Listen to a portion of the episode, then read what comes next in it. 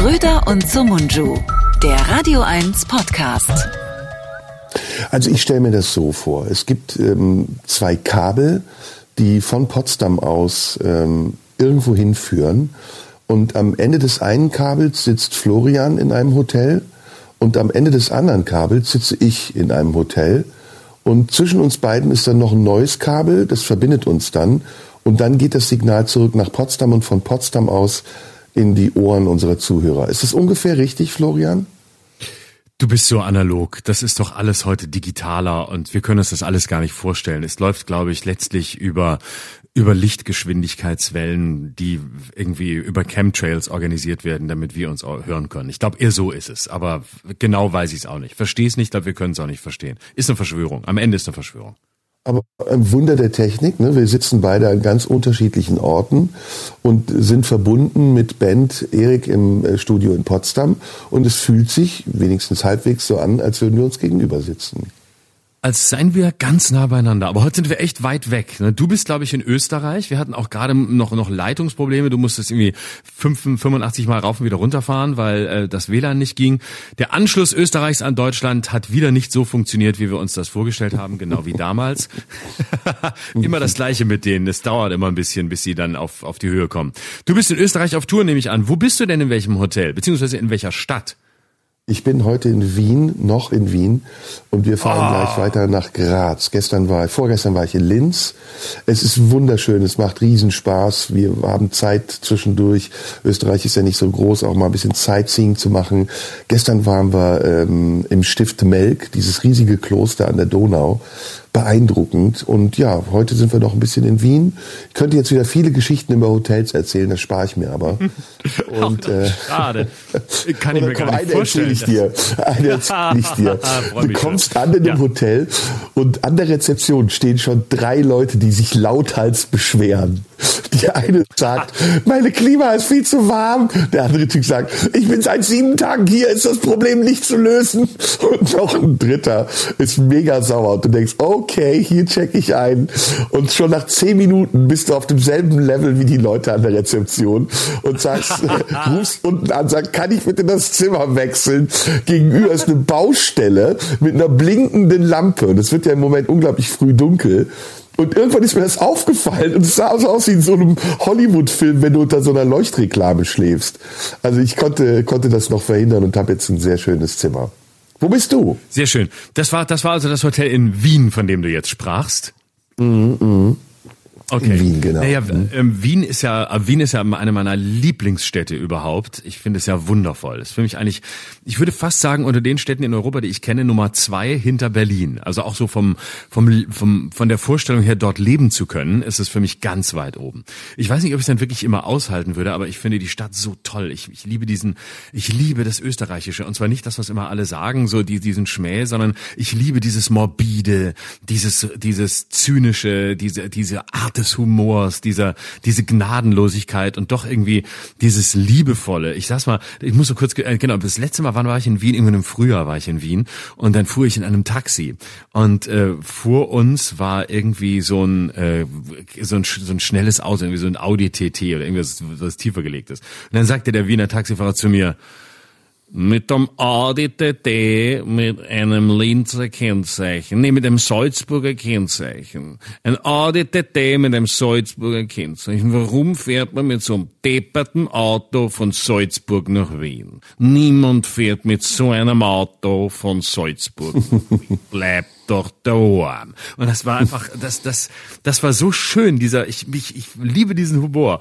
Und ähm, genau, also ich finde super da, ich bin da sehr gern, deswegen liebe Grüße dahin. Und ähm, man hat aber auch, und das wollte ich eigentlich erzählen, in Wien so eine Tendenz, dass auch die allerletzten runtergekommenen Hotels, die eigentlich wirklich eher, sagen wir mal, nach Abstellkammer aussehen, äh, immer noch als ordentliche Hotels verkauft. Weil man halt sagt, das ist bei uns Scham, Scham, weißt du, das haben wir seit 300 Jahren, das Hotel.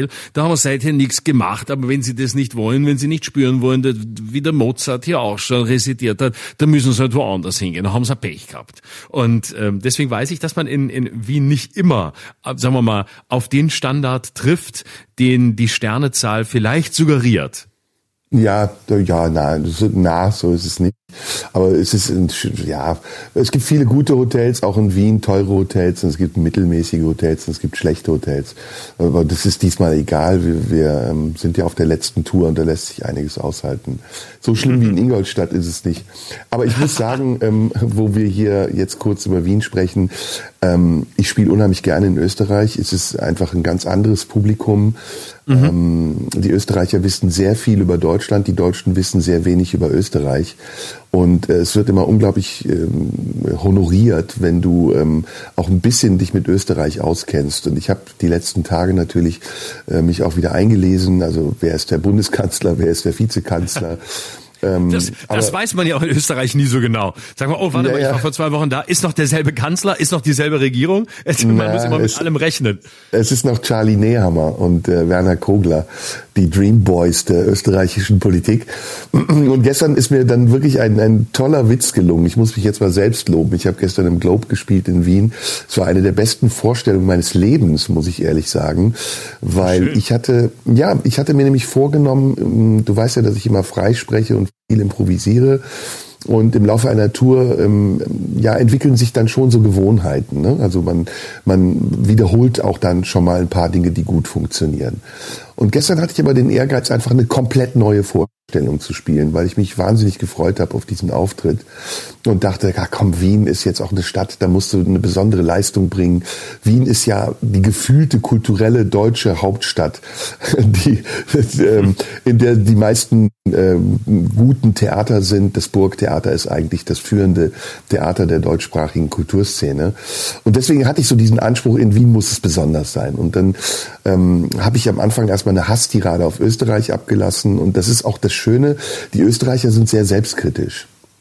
Und ähm, äh, ich habe dann so im Thomas Bernhard-Style erstmal so eine Viertelstunde halt gesagt, wie scheiße ich das finde, dass die Österreicher ihren Dialekt als eigene Sprache kaschieren, äh, bloß weil sie irgendwie äh, auf dem Mittelhochdeutschen hängen geblieben sind und dass sie sich dann auch noch eigene, eigene Begriffe kreieren, wie Schier zum Beispiel, die keine Sau außerhalb Österreichs versteht.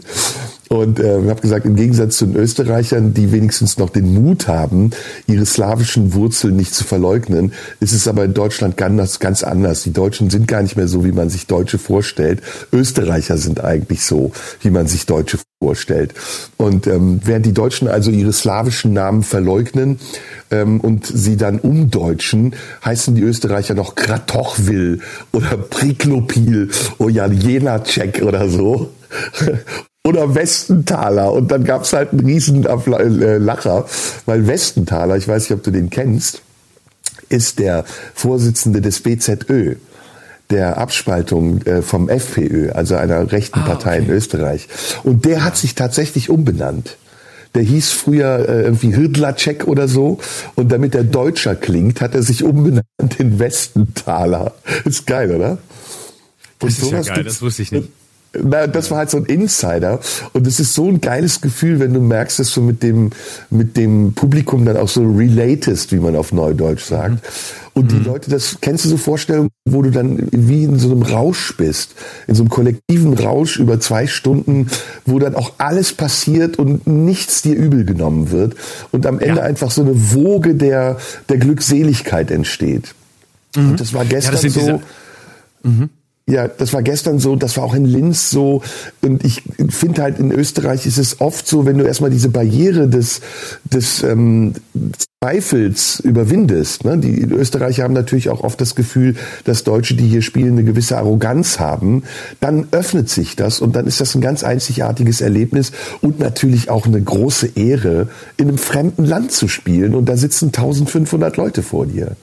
Mhm. Ja, das ist wirklich äh, ein tolles Gefühl. Ich weiß genau, was du meinst. Äh, erstens im Ausland, wenn du das schaffst, was nicht immer gelingt, äh, denen zu zeigen, ich bin erstens nicht der, der über euch steht. Und das haben gerade Österreich und Schweiz gegenüber Deutschen und Deutschland häufig äh, sehr oft und auch zu Recht. Und wenn du es dann schaffst, da hinzukommen und zu zeigen, nee, ich bin erstens nicht der, für den ihr mich haltet und zweitens, ich habe mich auch noch mit euch beschäftigt und ich mache nicht einen der drei Standardwitze, die jeder macht, wenn er in das Land kommt, sondern es passiert wirklich was Individuelles und die merken, du bist heute hier nicht um irgendwie ähm, abzuliefern, was du jeden Abend ablieferst, sondern du gibst dir Mühe und dann ähm, kommst du in so eine in so eine Phase, wo du merkst, jetzt ist alles möglich, jetzt kannst du hier alles machen und alles wird auch genauso verstanden, wie du es meinst und es wird an diesem Abend kein Missverständnis geben und dann äh, zieht man sich gegenseitig so hoch. Das Publikum zieht einen hoch und man selber zieht das Publikum weiter hoch und das sind ganz tolle Abende, das kann ich sehr gut verstehen.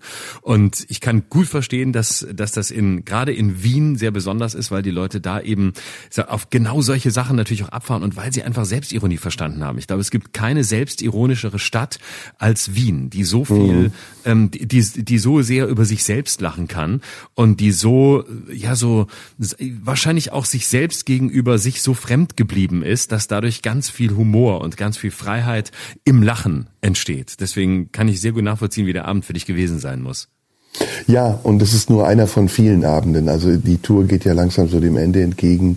Wir hatten äh, Bergfest in Mönchengladbach, jetzt kommt noch äh, ein letztes Drittel und äh, es, es spielt sicher auch eine Rolle, dass ich so ein bisschen wehmütig bin und immer mehr werde, weil ich natürlich auch weiß, das sind jetzt die letzten Auftritte. Und ich genieße das gerade sehr. Also es ist wirklich ein großes Geschenk, nochmal unterwegs sein zu können. Es ist wie Abenteuer eigentlich, während ich bei den Touren davor auch so ein bisschen abgefuckt war und dachte, äh, keinen Bock, genieße ich jetzt wirklich jede Minute. Und auch die, die Momente, wie zum Beispiel jetzt eben mit dem Hotel oder äh, mit der Anreise. Wir hatten einen abenteuerlichen Flug von Düsseldorf nach Linz. Ähm, das muss ich auch irgendwann mal erzählen. Äh, sind, sind schöne Momente, die mir in Erinnerung bleiben werden. Aber wo bist du, mein Lieber? Du bist doch auch irgendwo unterwegs. Und was machst du gerade? Ich bin, ich bin auch auf Tour. Ich sitze im Moment in Mainz im Hotel, weil ich gestern auch einen, einen ganz überraschend wahnsinnig tollen Abend hatte. Und zwar äh, in der nordhessischen Provinz, wo ich noch nie war. Und ähm, ich habe noch so die, die letzten äh, Pandemie-Nachholtermine, die ich zum Teil spielen musste, die allerletzten Ausläufer, also die, die ganz hartnäckig waren und geglaubt haben, dass es trotzdem was wird, wenn man einen Termin viermal verschiebt. Und gestern war ich in einem kleinen Ort südlich von Kassel, der Wabern hieß. Und dann bin ich da hingekommen und habe schon gedacht, naja, mal gucken, was das so wird. Und dann war das wirklich eine restlos volle Halle. Die sind sogar in eine noch größere Halle gegangen, weil der Vorverkauf so überdimensional gut lief. Und dann stand ich in so einer wirklich unfassbar hässlichen hässlichen Mehrzweckhalle auf so einer dahin improvisierten Bühne, ähm, wo man wirklich dachte, oh Gott, das ist ja, das ist ja wirklich ganz schlimm. Nur ein roter Teppich war noch ausgelegt auf dieser kleinen Bühne. Aber dann war die Stimmung so sensationell gut. Und ich weiß nicht, ob du das kennst. Du kommst irgendwo hin und denkst, oh Gott, diese Turnhallenatmosphäre. Da sitze ich jetzt wieder in so einer Umkleide, wo ich schon als Kind in der Schule nicht gern gesessen habe, weil ich wusste, jetzt musst du gleich wieder Sport machen, wo es noch so leicht nach pubertärem Schweiß von den Schülern riecht, die am Freitag zuletzt Sportunterricht hatten. Und du denkst, oh Gott, ist scheiße, Fenster los, hier furchtbar und dann irgendein Catering und so und dann waren die Leute aber so nett und dann bin ich da rausgegangen und wurde wirklich von Anfang an von diesem Publikum getragen und es war echt sensationell, obwohl alles so war, wie, wie, wie man denkt, dass es, dass es nicht so, so geil wird. Also es war wirklich der, der absolute Klassiker. Ich habe mich ein bisschen an die Anfangszeit meiner, meiner Tourneetätigkeit erinnert gefühlt. Ich kam rein und äh, nette Frauen begrüßten mich, die da zuständig waren und äh, dann kam gleich der Bürgermeister und sagte, ja, er sagt noch ein paar Worte und dann kam die Rede des Bürgermeisters und ich habe noch, ich habe noch zu, zu, meinem, zu meinem Team gesagt, manchmal hat man das Gefühl, es, es gibt Gegenden, so gerade im ländlichen Raum, da ändert sich einfach nie was. Da ist es, seit ich angefangen habe, seit 20 Jahren immer gleich. Immer kommt der Bürgermeister, immer muss der Bürgermeister noch was sagen.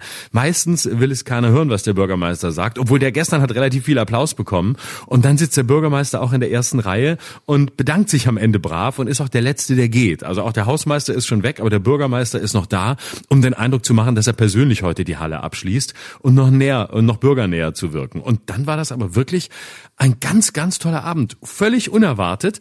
Und ähm, ja, es war so ein bisschen, ähm, vielleicht nicht ganz unähnlich zu dem, was du beschreibst. Es war so ein Abend, wo ich wusste, ähm, es funktioniert alles. Und ich bin natürlich direkt rausgegangen und habe mich über diese Situation lustig gemacht, habe erstmal fünf Minuten nur drüber geredet, wie hässlich hier alles ist und was das hier für eine Bühne ist und was sie hier noch daneben für, für kleine Leuchten aufgebaut haben, damit es irgendwie ein bisschen wärmer wirkt in dieser eiskalten Halle.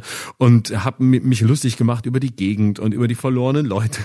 Und dass, dass es sicher ein super Abend wird, weil hier nichts erwartet wird und so. Also ich habe wirklich alles gemacht, um gegen dieses Publikum zu arbeiten. Aber sie haben mich mit einer Liebe da durchgetragen, weil sie, glaube ich, auch gespürt haben, dass wir alle jetzt hier sitzen und oder ich stehe und wir hier sitzen in einem Raum, wo wir alle nicht so genau wissen, warum jetzt genau hier? Warum in dieser Halle? Und was machen hier? Aber daraufhin war, ist, haben wir irgendwie so gebondet und es war ein total toller Abend. Und äh, heute bin ich in Aschaffenburg und ähm, das ist jetzt für eine ganze Weile die letzte Show dieses Programms, äh, Neustart, das ich nächstes Jahr noch, noch ein halbes Jahr spiele, dann äh, ist es auch abgespielt, habe ich jetzt sehr lange gemacht und immer wieder aktualisiert. Und jetzt mache ich dann ein bisschen Pause, bereite meinen Jahresrückblick vor und dann bin ich ja ab Ende November fast zwei Monate nonstop mit meinem Jahresrückblick Schluss jetzt auf Tour in wunderschönen Hallen, worauf ich mich sehr freue. Tonhalle Düsseldorf, Leishalle Hamburg, Berlin, Wühlmäuse, Leipzig, Haus Leipzig und so weiter, Stuttgart Theaterhaus und die ganzen großen Städte, großen Hallen freue ich mich sehr drauf. Das muss ich mal vorbereiten nebenher. Und jetzt mache ich mal ein bisschen Tourpause. Also heute letzte Show mit diesem Programm für, für über zwei, drei Monate fast oder so. Mann, Mann, Mann. Richtiger, mhm. richtiger kleiner Abschied. Für mich nur ein kleiner, nicht so groß wie für dich, aber ein kleiner von, von dieser Show mindestens. Apropos, wir haben äh, eine gute oder eine schlechte Nachricht, je nachdem zu verkünden. Ähm, die Show am 4. Dezember im Tippi, unsere letzte gemeinsame Live-Show, war innerhalb von einem oder von zwei Tagen ausverkauft. Das freut uns natürlich sehr, äh, tut uns aber für diejenigen leid, die keine Karten mehr bekommen haben. Ähm, ja, was soll man dazu sagen? Hätten wir nicht gedacht, ist doch nochmal auch ein schöner Abschluss für uns beide, oder? Wunderbar, wir freuen uns sehr und sorry, dass wir letzte Woche ähm, nochmal so groß getrötet haben, dass wir äh, im Tippi auftreten und dass man kommen kann, weil äh, das war ein bisschen doof vielleicht, weil es haben sich, also mir haben über, über Instagram sehr viele Leute geschrieben, die dann gesagt haben, ja, jetzt macht ihr da Werbung, wieso macht ihr Werbung, wenn es ausverkauft ist.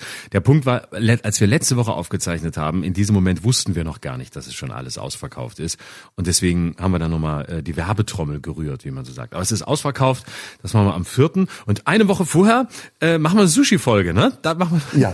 da machen wir ja. nochmal richtig, da essen wir nochmal schön, schmatzen und äh, rufen irgendwelche Leute an, die nicht wissen, dass wir sie anrufen und die auch eigentlich nicht mit uns reden wollen, aber dann mit uns reden müssen. Oh ja, da freue ich mich auch sehr drauf. Wo oh, spielst du in Aschaffenburg? Ja. Da bin ich in zwei Wochen. Im, Im Stadttheater bin ich da. Sehr schönes Haus. Ah, okay. Ein richtig schönes Dank. altes Haus mit mit äh, also altes Haus heißt, ah, ich liebe ja diese alten Stadttheater, weißt du, wo so mit zwei ja, ja. Rängen und so so ganz hoch und ähm, Stuck überall und Gold verziert oder so. Also da hat man wirklich das Gefühl, man ist ähm, man ist irgendwie in der Zeit, als Kleist noch persönlich, persönlich irgendwelche Stücke geschrieben hat. Ähm, da freue ich mich sehr drauf. Das ist heute Abend. Und wo bist du? Ah, äh, ich bin heute Abend in Graz im Orpheum. Ich war gestern im Globe. Das ist auch eine sehr schöne Bühne in Wien ähm, Nachbau, glaube ich, des Original Globe. Ähm, aber Aschaffenburg ist schön, finde ich auch. Und ähm, hast du mal, denke ich gerade, wo die Location so, so schön ist, drüber nachgedacht, aufzuzeichnen? Ist dein Programm schon mal komplett aufgezeichnet worden?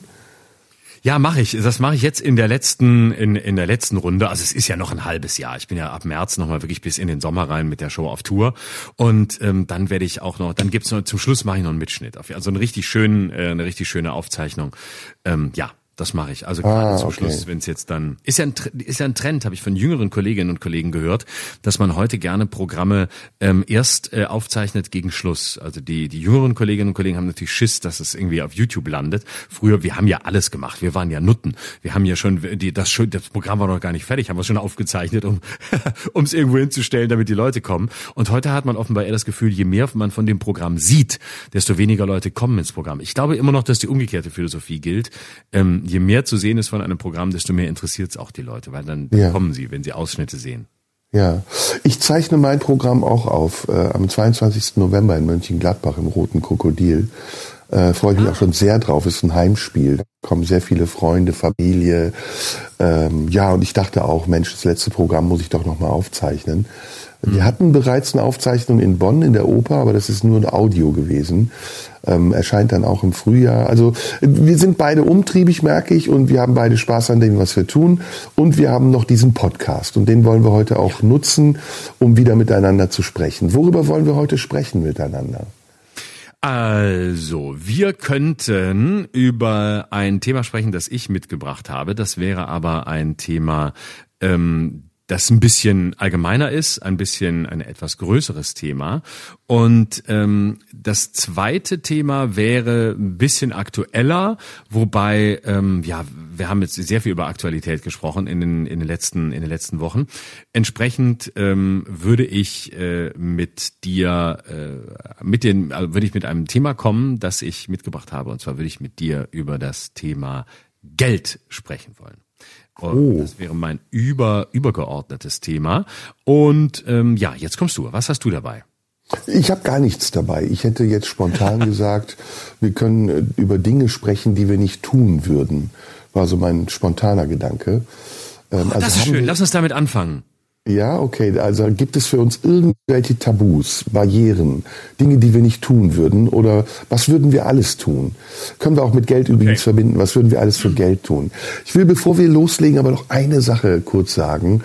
Ähm, ich habe auf unsere letzten beiden Folgen unglaublich viel Resonanz bekommen, was nicht üblich ist. Du bist ja derjenige, der immer die Zuschauerpost empfängt. Aber ich habe über die Kanäle, die noch existieren, sehr viel Resonanz bekommen. Und ich möchte dazu ganz kurz was sagen, wenn du mir das erlaubst. Ähm, ja, bitte. Nämlich, ja. ich, ich bin und das habe ich hier ganz deutlich geäußert in dem äh, Konflikt, der gerade im Nahen Osten passiert, einer sehr eindeutigen Meinung. Und von dieser Meinung weiche ich auch nicht ab. Und diese Meinung lautet, wir haben in Deutschland eine Verantwortung, die aus unserer Historie resultiert. Und diese Verantwortung bedeutet nie wieder Antisemitismus, egal in welcher Form, in Deutschland und nicht nur in Deutschland, weltweit zuzulassen. Und aufmerksam zu sein für jeden Anfang von Antisemitismus. Und deswegen stehe ich in diesem Konflikt bedingungslos auf der Seite Israels. Und ich kann auch herleiten, warum ich das tue. Ich habe das in dieser Sendung mehrfach gemacht. Und ich empfehle jedem dazu, sich zu informieren. Es gibt darüber im Moment sehr gute Artikel, zuletzt vor zwei Tagen in der Zeit wo ausführlich mit sehr vielen Vorurteilen gegenüber Israel aufgeräumt wird. Zum Beispiel auch der Frage, ist Israel eine Kolonialmacht oder wie ist Israel entstanden und was ist eigentlich der Grund für diesen Konflikt? Und bevor man das nicht getan hat und einfach sich auf eine Seite schlägt und in diesem Fall auf die Seite der Hamas, nämlich indirekt, wenn man für Palästina demonstriert, sollte man sich tunlichst informieren und dann vielleicht auch mal einen Besuch in einem der über 100 ehemaligen KZs in Deutschland wagen und nicht nur in Deutschland, sondern in Europa, um das Ausmaß dieses ungeheuren Verbrechens des Holocaust sich nochmal zu vergegenwärtigen und daraus auch die Erkenntnis zu ziehen, was es heute bedeuten mag für Menschen jüdischen Glaubens, die in Deutschland und nicht nur in Deutschland leben und wieder verfolgt werden oder sich bedroht fühlen müssen. Und deswegen jeder, der meint, mich in irgendeiner Art und Weise deswegen beschimpfen zu müssen, mir entfolgen zu müssen oder mir in irgendeiner Form zu drohen, der hat keine Chance. Er soll dahin gehen, wo der Pfeffer wächst. Ich brauche solche Fans nicht und ich brauche auch nicht Leute, die mich äh, belehren müssen darüber, dass ich eine richtige Meinung zu haben habe, wenn ich auf der richtigen Seite stehe. Ich weiß genau, wo ich stehe und das habe ich gesagt, ich stehe hier auf der Seite Israels. Punkt. Ja, kann ich mich nur anschließen. Ist, äh, ist bei mir ähnlich. Also es gibt sehr viele Leute, bei mir geht es, glaube ich, in eine andere Richtung als bei dir, aber auch mir schreiben sehr viele Leute sehr, sehr viel Positives zu den letzten beiden Sendungen, aber auch natürlich sehr viele, die sagen, klar, bei dir war natürlich klar, dass du äh, als Systemschranze auf der Seite Israels stehst. Ähm, aber es ist mir auch relativ egal, weil ich einfach merke, was, was sich da für eine, was sich da für eine Truppe zusammengetan hat, ähm, die alles durcheinander schmeißt, was man nur durcheinander schmeißen kann. Und ähm, es, ist, es hat letztlich nichts mit, mit äh, es wird mir immer klarer, dass diese Leute, die versuchen, äh, die, äh, die, die Taten der, der Hamas mindestens in Kauf zu nehmen oder zu rechtfertigen, egal wie direkt oder indirekt sie es tun. Es ist letztlich eine Form von Kitsch. Es ist eine, letztlich eine Form von, ja. von Romantik, von Opferromantik und Opferkitsch. Nichts anderes ist es. Und äh, es ist für mich, äh, wir haben da ausführlich drüber gesprochen, aber ich werde da immer klarer, es ist für mich nicht der finale Untergang einer bestimmten Gruppe, auch von, von sogenannten progressiven Linken. Ähm, das identitäre Moment, das, was man Wokeness nannte, ist tot. Und das zeigt ja. sich hier. Ähm, wo sich selbst eine Uni wie, wie Harvard blamiert, mindestens einige studentische Organisationen. Ich habe da an anderer Stelle in meiner Sendung ausführlich drüber geredet. Es ist furchtbar. Es ist einfach nur furchtbar. Es ist hirnloser Kitsch, was da passiert. Ja. Und es ist darüber hinaus hochgefährlich. Es ist hochgefährlich ähm, in, in einem Versuch, ähm, man müsse äh, Dinge in einen Kontext stellen, auch noch den Begriff des Kontextes so zu versauen. Ähm, Kontext ist nicht Relativierung und Relativierung ist nicht Kontext. Und äh, man kann sehr viel kontextualisieren. Es gibt Leute, die das auf sehr gute und sehr richtige Art und Weise getan haben und dabei nichts relativiert haben. Aber das, was da passiert, ist einfach nur den Barbaren das Wort zu reden und auf der anderen Seite zu stehen, weil man eigentlich weiß, dass man auf verlorenem Posten steht, weil einem die Argumente fehlen und deswegen stellt man sich gefühlt dahin, wo man glaubt, dass es richtig ist, wenn man irgendwie progressiv ist, anders oder irgendwie verrückt. Gibt sehr viele Gründe, anders zu sein, gibt sehr viele Gründe, dagegen zu sein, aber dann seid es bitte an den richtigen Stellen und nicht an dieser, indem man sich da gemein macht mit Leuten, mit denen man sich nicht gemein zu machen hat. Okay, so, jetzt kommen wir zum Geld. Finde ich ein gutes Jawohl. Thema. Ähm, Schön. Nee, wir wollen erstmal über Dinge sprechen, die wir nicht tun, die wir nicht tun wollen. Das ist doch, das ist doch erstmal erstmal ein, äh, um, um ein bisschen leichter zu werden, auch sehr schön. Ähm, Dinge, die wir nie tun würden. Wollen wir damit anfangen und dann über Geld reden?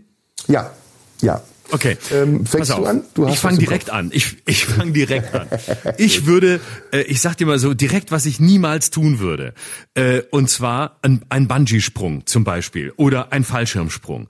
Äh, also irgendwie sowas Hochrisiko. Ich habe so eine Angst davor. Und ich, das ist für mich die absolute Hölle. Und äh, wahrscheinlich hat es was mit Kontrollverlust zu tun, keine Ahnung. Es ist eine Albtraumvorstellung, würde ich niemals machen. Ich würde auch nie irgendwie, was weiß ich, ähm, irgendwie ins, ins, in ein Gewässer gehen, in einen reißenden Fluss und irgendwo durchschwimmen oder so. Ähm, außer ich, ich, da würde jemand mitfahren, der mich im Zweifel rauszieht. Aber für mich ist so Fallschirmsprung, Bungee-Sprung eines der ultimativen Dinge, die ich nicht tun würde. Würde ich auch nicht machen. Nie und nimmer. Nie. Fallschirm, Bungee. Ich bin auch ein Kirmesschisser. Ich würde auch nicht ich auf so Schaukeln gehen, die sich irgendwie überschlagen. Und selbst eine Achterbahn Nein. ist für mich ein Albtraum. Schrecklich, Hölle, Hölle. Ich habe das einmal gemacht.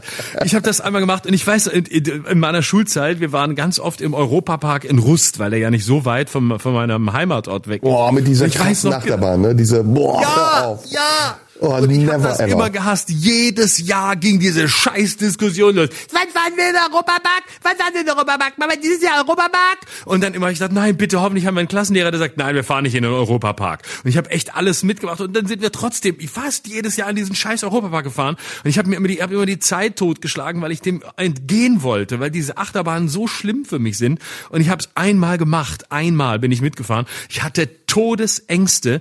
Und zwar, ich, weil ich ja auch noch körperlich recht groß bin, hatte ich immer das Gefühl, wenn da so ein Tunnel kommt, ich bin einfach zu groß für diesen Tunnel. Es wird mir den Kopf abschlagen. Es ist so furchtbar. Ich hatte wirklich so Albträume, während ich wach war. Ich habe da keinen Spaß. Es ist wirklich Höchststrafe, sowas für mich.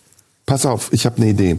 Äh, wir spielen doch immer so gerne. Wir machen jetzt eine halbe Minute Timer und jetzt machen wir wie bei Dalli Dalli Dinge, die ich niemals tun würde. Ne? Ist das okay?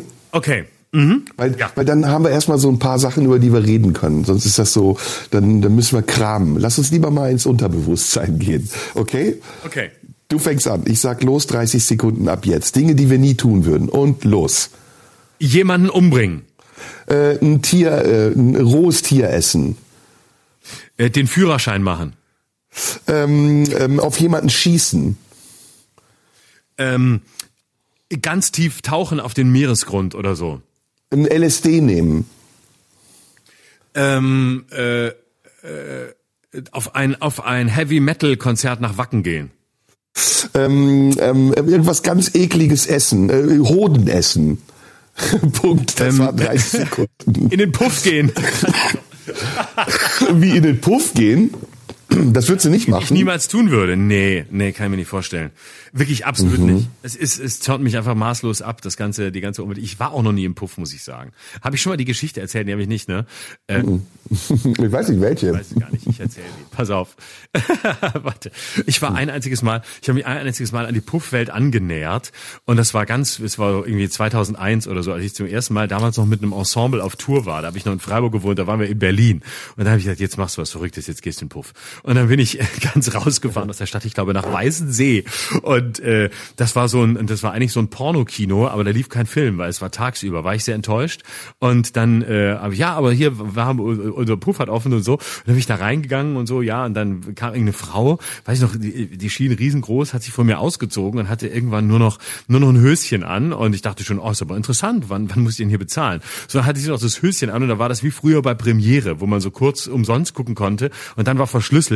Und dann sagte sie, so, ab jetzt kannst du mit rüberkommen, da kostet so und so viel. Da hat sie mir die Preise gesagt. Und dann bin ich einfach davon gelaufen, bin ich einfach weggelaufen, weil es mich, weil es mich einfach nicht angetan hat. Und es, die, die Frau war nicht unattraktiv, aber die Tatsache, die Tatsache, dafür zu bezahlen, für Sex zu bezahlen, ist für mich der mega Cockblocker. Ich kann mir das nicht vorstellen. Und es ist eine psychologische mhm. Sache. Das hat nichts zu tun mit Moral. Im Gegenteil. Äh, kann jeder, kann jeder machen, wie er will. Aber ähm, ich kann diese, ich kriege das nicht hin, ähm, dass ich mir vorstelle, dass ich das gegen Geld bekomme. Und ich ertrage auch nicht, dass da auf der anderen Seite jemand ist, der mir alles, was er, was er tut, vorspielt und der das nur tut, weil das eine Dienstleistung ist. Ich, ich kann das nicht. Ich glaube, ich bin dafür zu eitel. Das ist der eigentliche Grund. Ähm, ich, ich will, dass jemand Spaß hat, weil ich selbst diesen Spaß auslöse und nicht, weil ein Programm äh, abgespielt wird. Deswegen ist es für mich wirklich null vorstellbar.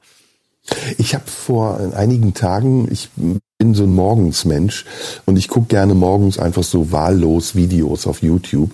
Da habe ich aus der SWR Mediathek was gesehen. Und zwar einen Typen, der, ähm, ähm, wie nennt man das, ähm, ähm, Escort Boy ist. Mhm. Also der, ein Mann, der von Frauen gemietet wird, damit er mit ihnen Abende verbringt oder Tage sogar mhm. und auch Sex mit ihnen hat. Und das war mhm. echt interessant. Also äh, auch für mich unvorstellbar, was der macht. Der arbeitet irgendwie als Heizungsingenieur oder macht irgendwie so einen ganz normalen Job. Ist ein sehr gepflegter, durchschnittlich aussehender Typ und ähm, wird dann von Frauen bestellt und kriegt dafür ordentlich Schotter. Also ich glaube zwei oder 3.000 Euro, wenn er die ganze Nacht mit denen verbringt. Und ähm, ja, ist, ist so ein, ich will jetzt nicht sagen, er ist eine männliche Prostituierte, aber ja, doch ist er irgendwie doch. Was ist Prostitution? Also es ist Sex gegen Geld. Und ähm, ich fand das so erstaunlich, wie nüchtern der das so betrachtet hat. Also wie, wie, ja, scheinbar professionell aber ich fand irgendwie auch sehr gefühllos er das beschrieben hat, dass er da eine Dienstleistung bringt und dass es ihm wichtig ist, dass die Frauen zufrieden sind, aber dass er sich nicht vorstellen kann, mit den Frauen mehr zu haben. Und du hast eben gesagt, das ist für dich ein Cockblocker. Für mich ist das genauso. Also Sex ohne Gefühl des anderen ist ja ein, ein ist ja ein Ego-Sex, der, der gar nichts mit genau. Austausch genau. zu tun hat, sondern nur mit Abwurf. Ähm, und das ist so für mich eine Sache, die ich auch ganz unvorstellbar finde. Ich glaube, ich würde da auch keine Erektion bekommen. Also ich weiß es jetzt mhm. nicht, wie es ist. Vielleicht gibt's ja Frauen oder äh, Leute, die das so toll beherrschen, dass in dir eine Illusion entsteht, dass die Bock auf dich haben.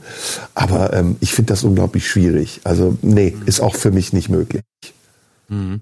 Ja, also, also wir haben jetzt schon gesagt, wir sind totale Schisser, wir haben keinen Bock auf Achterbahn, wir kriegen keinen hoch, wenn wir in den Puff gehen. Was sind wir eigentlich für Pussys? Ich meine, ja, wir absolut. sind ja totalen Beta-Männer, das ist ja schlimmer als Thomas Spritzer. Spitzer, bitte, Spitzer. Na, oh, sorry. Wie kam der Versprecher zustande? Aber lass uns doch nochmal kurz bei dem, bei, dem, bei dem Thema bleiben. Ich wusste auch gar nicht, also ich wusste, dass es Escort Boys gibt, muss es natürlich natürlich auch geben. Aber ich glaube, viel häufiger sind ja Escort-Frauen, weil äh, ich glaube, da ist die Nachfrage einfach viel größer. Und nach allem, was ich darüber weiß, und korrigiert mich gerne, wenn es falsch ist, ist es ja da wirklich institutionalisiert. Also, ne, weißt du, Männer, die sehr einflussreich sind äh, Unternehmer, Geschäftsleute, wie man früher sagte, oder Leute, die einfach ähm, repräsentieren müssen und vielleicht keine Partnerin haben, äh, die machen das ja häufig mit Escortdamen. Und wenn ich es richtig weiß, ähm, gibt es Escortdamen, bei denen anschließend auch äh, Sex mit dabei ist, aber auch einige, bei denen das nicht mit dabei ist. Wobei in der Mehrheit gehört es, glaube ich, dazu oder mindestens mindestens die Option gehört dazu. Aber ich, was nach, nach allem, was ich weiß, müssen Frauen, die Escort machen, sehr erstens sehr gut aussehen, sehr gepflegt sein, sehr stilvoll sein, durchaus auch gebildet sein, weil sie ja repräsentieren müssen, weil sie eine Rolle spielen müssen, weil sie bei Empfängen dabei sind, weil sie ähm, mindestens die Regeln auch des, des Zusammenseins in den sogenannten höheren Kreisen beherrschen müssen. Und ähm, deswegen wusste ich nur, dass es in, in dieser Welt sehr häufig vorkommt. Dass es natürlich mittlerweile auch ähm, wahrscheinlich Escort Boys gibt oder auch das häufiger gibt, kann ich mir schon auch kann ich mir schon auch vorstellen. Ich glaube, man muss es so nüchtern sehen. Und natürlich ist es eine Form, ich würde sagen, eine Form der Edelprostitution, weil äh, es geht eben nicht nur um den Sex, es geht um wesentlich mehr, aber sicherlich sehr häufig auch. Und mich würde mal interessieren, äh, wie die, wie die Quote ist. Also ich kann mir schon vorstellen, dass die meisten der Escort-Damen äh, irgendwie im Lauf des Abends, den sie mit einem Mann verbringen, irgendwann zu irgendeiner ähm, sexuellen Handlung wahrscheinlich äh, kommen, äh, weil, weil die Mehrheit der Männer das will. Und ich frage mich, ob es mein Klischee ist, dass es ähm, bei, bei Frauen anders ist oder ob es auch so ist. Also dass Escort-Boys auch davon ausgehen, dass sie am Ende des Abends in irgendeiner Form mit dieser Frau Sex haben oder ob es da vielleicht häufiger tatsächlich mehr um Repräsentation geht. Würde ich gerne mal wissen. Ich weiß es nicht. Mm, ja, schwierig zu sagen. Also ich habe auch den Verdacht, dass das so eine Art Freifahrtschein zum, zum Fremdbumsen ist. Also ich glaube, das sind auch, also ja, das sind, glaube ich, auch Menschen, die Spaß daran haben, möglichst viele hm, Sexualpartner zu haben, also promiskuitiv sind. Und ähm, warum dann nicht Geld nehmen und äh, dabei aus, dem, aus der Not eine Tugend machen? Hast ständig was zu ficken und wirst auch noch bezahlt. Also ist doch super. Aber für mich wäre es auch in diese Richtung, äh, für mich wäre es auch in diese Richtung undenkbar. Also ähm, ich, äh, es geht dabei interessanterweise geht es mir dabei gar nicht so sehr äh, um den Gefühlsfaktor. Du hast ja gesagt Sex ohne Gefühl. Äh, das ist durchaus, äh, das kann ich durchaus nachvollziehen, dass das auch auch spannend sein kann, ähm, auch mit wenig Gefühl oder auch mit mit keinem Gefühl. Das würde ich noch gar nicht mal als Ausschusskriterium nehmen. Aber die Tatsache, obwohl wenn ich selber dafür Geld nehmen würde, ach das würde glaube ich, das würde glaube ich, ich Eitelkeit streicheln. Ich weiß überhaupt nicht Männer anders sind als Frauen. Also Männer ohne Gefühl, Sex, dann weiß ich nicht, ob man eine Erektion so einfach bestellen kann ich glaube, es gehört schon mehr Gefühl dazu, auch eine sichtbare ja, ja. Erregung zu haben. Absolut, Bei einer Frau, ja. vielleicht ist das jetzt Cis-Mann-Geschwafel, was ich gerade habe, mache, äh, ist das anders. Aber bei einem Mann, ich weiß nicht, ob der einen hochkriegt, so ganz sachlich auf Bestellung und sagt, so, ich habe jetzt 2000 Euro bekommen, jetzt, jetzt äh, mach mal. Sondern ich glaube schon, dass Sachliche. er auch Spaß und Lust hat. Sachliche Erektion. Es gibt doch dieses schöne Gedicht von Erich Kästner, Sachliche Romanze. Kennst du das? Ähm, nee, kenn ich nicht. Das ist ein sehr schönes Gedicht. Das könnte man eigentlich, äh, oh, das gucke ich gleich, ob ich das finde, lese ich zum Schluss vor. Ja. Ähm, äh, es gibt doch ein, da könnte man sagen, sachliche Erektion. So, na, war die Erektion heute sachlich oder war sie unsachlich? Oder war sie gefühlvoll? Ja. War es eine rationale Erektion oder eine mit Gefühl? Jetzt sind wir schon bei Geld gelandet. Ähm, wie kamst du auf dieses Geldding? Was wolltest du über Geld eigentlich sagen? Vielleicht können wir die Themen ja nachher verbinden. Genau. Ich dachte, das, das ist eigentlich eines der, der letzten großen Tabuthemen, ähm, weil äh, also über Sexualität und ähnliches spricht man ja sehr frei mittlerweile, wie auch wir jetzt gerade. Ähm, wobei es, glaube ich, unter, unter Cis-Männern mittelalter weißen Männern schon fast wieder verpönt ist, über das Thema zu reden. Aber es ist uns natürlich scheißegal, weil uns eh wurscht ist, was verpönt ist und was nicht. Aber ich glaube, dass Geld eines der letzten großen, eines der letzten großen Tabuthemen ist. Also über Geld reden, über, über äh, darüber, wie viel Menschen verdienen, wie viel man selbst verdient, wie viele andere verdienen. Das ist in anderen Ländern schon wieder anders. In Deutschland ist es auf jeden Fall ein großes Tabu. Aber ich glaube, es geht auch darüber hinaus. Also Geld als Tabu. Ähm, wofür hat man was, was bezahlt? Ähm, wofür würde man etwas bezahlen? Und äh, dann auch tatsächlich Geld zum einen als als Tauschmittel, aber auch als äh, als religiöses Moment, ne? weil es ja Geld ist ja Glaube letztlich. Ne? Es ist ja etwas, woran Menschen glauben oder sich geeinigt haben zu glauben, als als Tauschmittel, wo, womit man eben etwas bezahlt. Man könnte ja auch an, an, was sich was anderes überlegen als Gesellschaft oder oder als Menschen, wo, womit man ähm, womit man für etwas bezahlt. Also da sind sehr viele Aspekte dabei und ähm, ja, deswegen dachte ich, ich werfe dieses Thema mal hin. Also ich sage immer die Aspekte, die mich am meisten interessieren. Das eine ist ähm, Geld als Geld als Tabu, ähm, Geld als Kontrolle, also als äh, etwas, ähm, worüber man eine Kontrolle hat, was einem Sicherheit gibt, was einem die Möglichkeit äh, eines bestimmten Lebens oder eines Lebensstandards gibt und dann aber auch das Thema ähm, Geld als Glaube. Finde ich auch interessant. Wir müssen nicht über alles reden, aber das sind so die drei Aspekte, die ich mitgebracht habe, über die, über die ich mir vorstellen könnte, mit dir zu reden. Mhm. Ja, dann fangen wir doch gleich ähm, ganz vorne an. Also meine erste Begegnung mit Geld war, dass ich als Kind den ähm, Job meines Bruders übernommen habe. Mein Bruder hat ähm, gejobbt in einer Heißmangel, die ähm, so Bettlaken gebügelt hat und so große Wäsche und die dann gestapelt hat in Wäschekörben. Und diese Wäschekörbe mussten zu den Leuten gebracht werden. Und das waren zum Teil lange Strecken durch die Innenstadt, ein Kilometer mit so einem Wäschekorb. Das war schon eine körperliche Anstrengung auch. Und wenn man dann den Wäschekorb ähm, abgeliefert hatte, bekam man dafür ein Trinkgeld. 20 Pfennig oder 50 Pfennig, manchmal zu Feiertagen auch eine Mark oder zwei oder vielleicht sogar fünf Mark. Und es waren auch immer die gleichen Kunden. Man wusste auch, ah ja, die Metzgerin, die gibt einem eine Mark, der Kellner in der Kneipe gibt einem vielleicht sogar fünf Mark. Und das war meine erste Begegnung mit Geld. Ich habe dieses Geld dann jahrelang gespart. Äh, ich bin immer freitags nach der Schule dorthin gegangen, habe immer so drei, vier Stunden gearbeitet. Ich war ja auf dem Gymnasium, wie alt ist man da? Zehn, zehn, elf, zwölf. Habe das jahrelang gemacht bis zu meinem 14. oder 15. Lebensjahr. Und am Ende hatte ich, ich glaube, ungefähr 400 Mark gespart. 400, 450 Mark. Und mein Traum war immer, mir ein Fahrrad davon zu kaufen, damit ich die Wäschekörbe nicht mehr tragen musste, sondern mit dem Fahrrad zu den Kunden bringen konnte. Und was dann passiert ist, war für mich eine ganz einschneidende Erfahrung, die auch mein Verhältnis zu Geld geprägt hat. Ich habe mir dann dieses Fahrrad gekauft. Es war ein wunderschönes Hollandrad und äh, hatte auch einen ganz stabilen Gepäckträger. Und schon bei der ersten Fuhre, an diesem nächsten Freitag, nachdem ich das Fahrrad gekauft habe, bin ich damit zu einer Kneipe, habe das Fahrrad abgestellt, den Wäschekorb in der Kneipe abgegeben, mein Trinkgeld bekommen und wie ich rauskomme, war das Fahrrad geklaut. Und das war für mich wirklich eine Lehre fürs Leben, nie mehr wieder Geld zu sparen und auf irgendetwas hinaus zu arbeiten, um dann es vielleicht sogar im nächsten Moment zu verlieren, sondern mit dem, was man hat, glücklich zu sein und zu versuchen, es auch so auszugeben, dass es äh, Sinn macht, also dass man davon profitieren kann und nicht, dass es einem weggenommen werden kann. Das war meine erste Erfahrung mit Geld. Mhm. Ähm, meine erste Erinnerung an Geld ist ähm, tatsächlich die, es nicht zu haben. Also weil bei uns nicht sehr viel Geld da war. Mein Vater hat ja nie gearbeitet. Äh, meine Mutter hat ja alleine das Geld verdient. Die Redaktionsassistentin war, wie man heute sagt, früher sagte man Sekretärin bei der Zeitung. Und ähm, wir, wir hatten einfach nicht viel. Also für mich war Geld immer etwas, was andere hatten, worauf ich so guckte.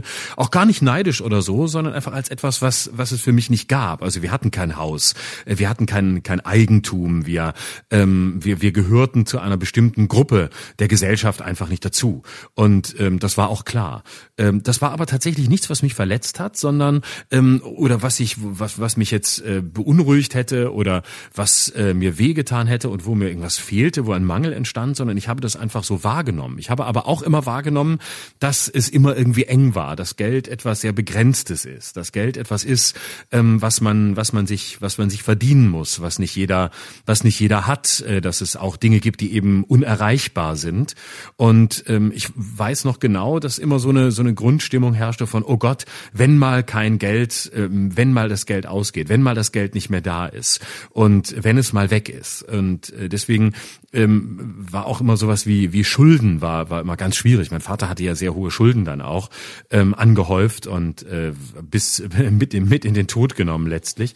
Also für mich war Geld vor allem etwas, was was man eher nicht nicht hat oder was was andere haben und ähm, was äh, als etwas als sicherheitsgebendes Moment überhaupt nicht da war, sondern äh, worauf man eigentlich im wahrsten Sinne des Wortes nicht zählen konnte. Das war eher, das war eher meine Erfahrung. Deswegen war auch so bei den ersten Jobs, die ich gemacht habe, als ich dann so mit, mit 15 anfing, beim Radio zu arbeiten, so Praktikum zu machen, ähm, habe ich erstmal auch umsonst gearbeitet. Das war für mich auch total normal, weil ich dachte, ja gut, ähm, das steht dir ja gar nicht zu. Warum solltest du jetzt nach Geld fragen? Obwohl man, wo ich heute jederzeit sagen würde, egal wie wenig oder nichts man kann, wenn man irgendwo ist und ein Praktikum macht oder was auch immer, ähm, dann hat man bezahlt zu werden. Punkt es muss nicht viel sein, aber es hat jeder, der irgendwo sich engagiert, entlohnt zu werden.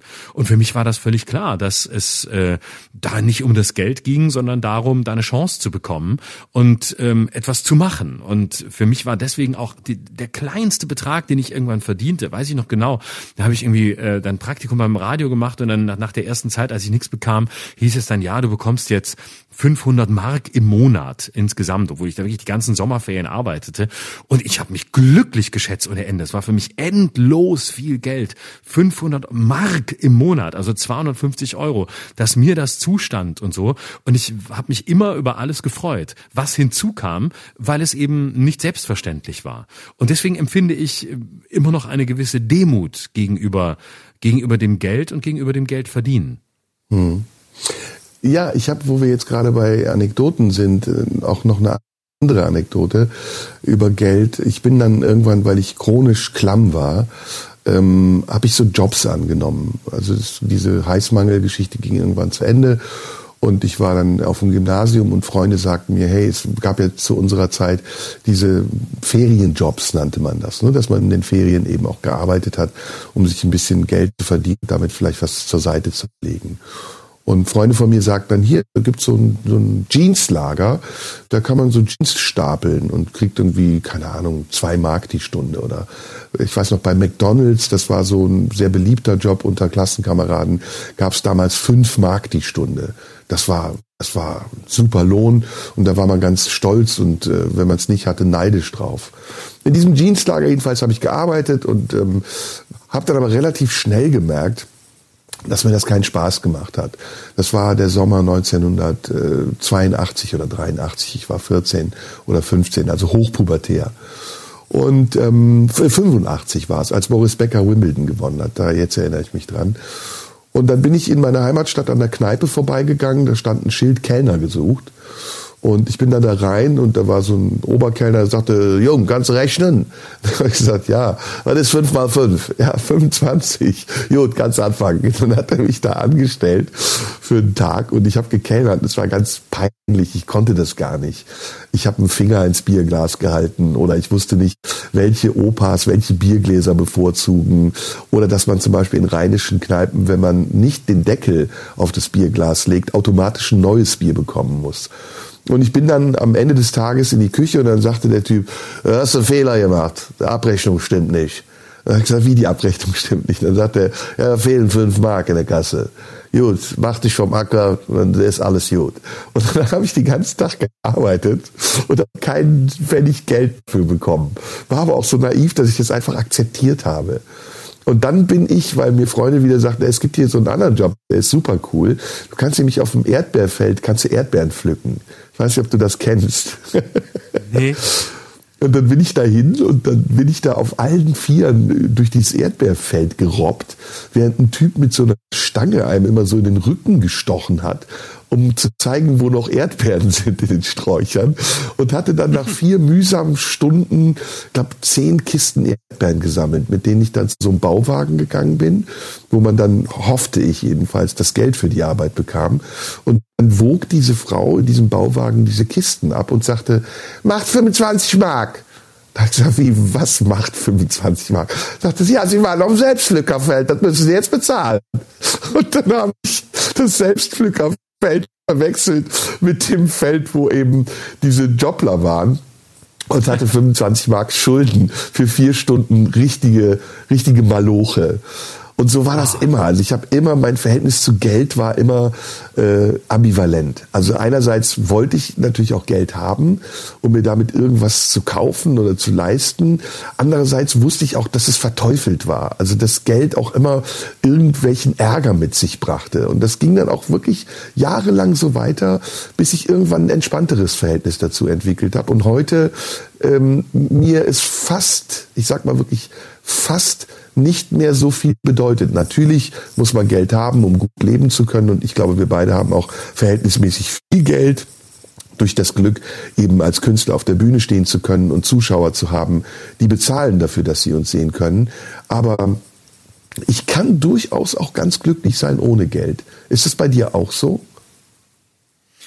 Ähm, ich glaube ja. Also ich würde sagen ja, wobei ähm, man natürlich mittlerweile in so einer in so einer Mühle drin ist, äh, dass es ähm, schwer vorstellbar ist, ganz ohne Geld auszukommen. Aber ich glaube, ich könnte das auch. Ja, weil ich, ich glaube, ich könnte es, weil ich es erlebt habe. Also wir waren jetzt nicht arm oder so, das gar nicht. Aber es war eben, es war eben begrenzt und wir konnten keine großen, großen Sprünge machen. Und ich glaube, dadurch, dass ich das kenne und dadurch, dass ich nicht ähm, in eine Welt hineingeboren bin, in der das immer da war oder in der das selbstverständlich war oder in der immer ein gewisser Standard herrschte, glaube ich, könnte ich das auch. Könnte ich einfach da wieder in etwas zurückgehen, was mir dann aber vertraut vorkäme, weil ich es von, von früher kenne.